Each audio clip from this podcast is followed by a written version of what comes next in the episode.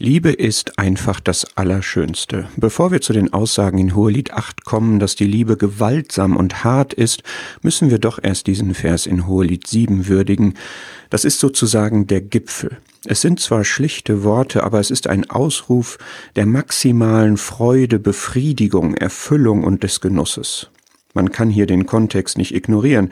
Es geht um die erotische Liebe, die sexuelle Vereinigung, aber diese Bildhaftigkeit spricht auch von der Liebe und Einheit Gottes mit seinem Volk und des Christus mit seiner Braut. Und es ist eben Liebe, die Salomo hier preist. Oh, Liebe! Damit meint er wohl nicht Sulamit als Person, von der er so hingerissen ist, sondern das Gefühl, die Erfahrung, den Genuss von Liebe. O Liebe, wie schön bist du, wie lieblich, ihm fehlen die Worte unter den Wonnen.